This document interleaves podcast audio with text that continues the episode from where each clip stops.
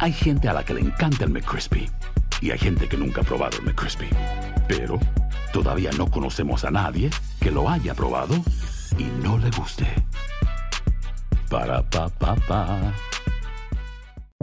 Buenos días, estas son las noticias en un minuto. Es jueves 6 de enero, le saluda Leomar Córdoba. Hoy se cumple un año del asalto al Capitolio cuando una multitud de seguidores de Trump irrumpió en el Congreso para detener la certificación de la victoria de Biden en las elecciones. El Congreso y la Casa Blanca tienen programados eventos para este jueves que puede seguir en vivo por univisionnoticias.com.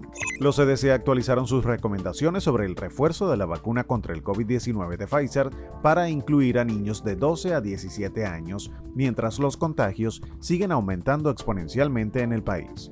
Luego de unos tres meses sin ganador, dos boletos vendidos en California y Wisconsin ganaron el pozo de 632.6 millones del Powerball.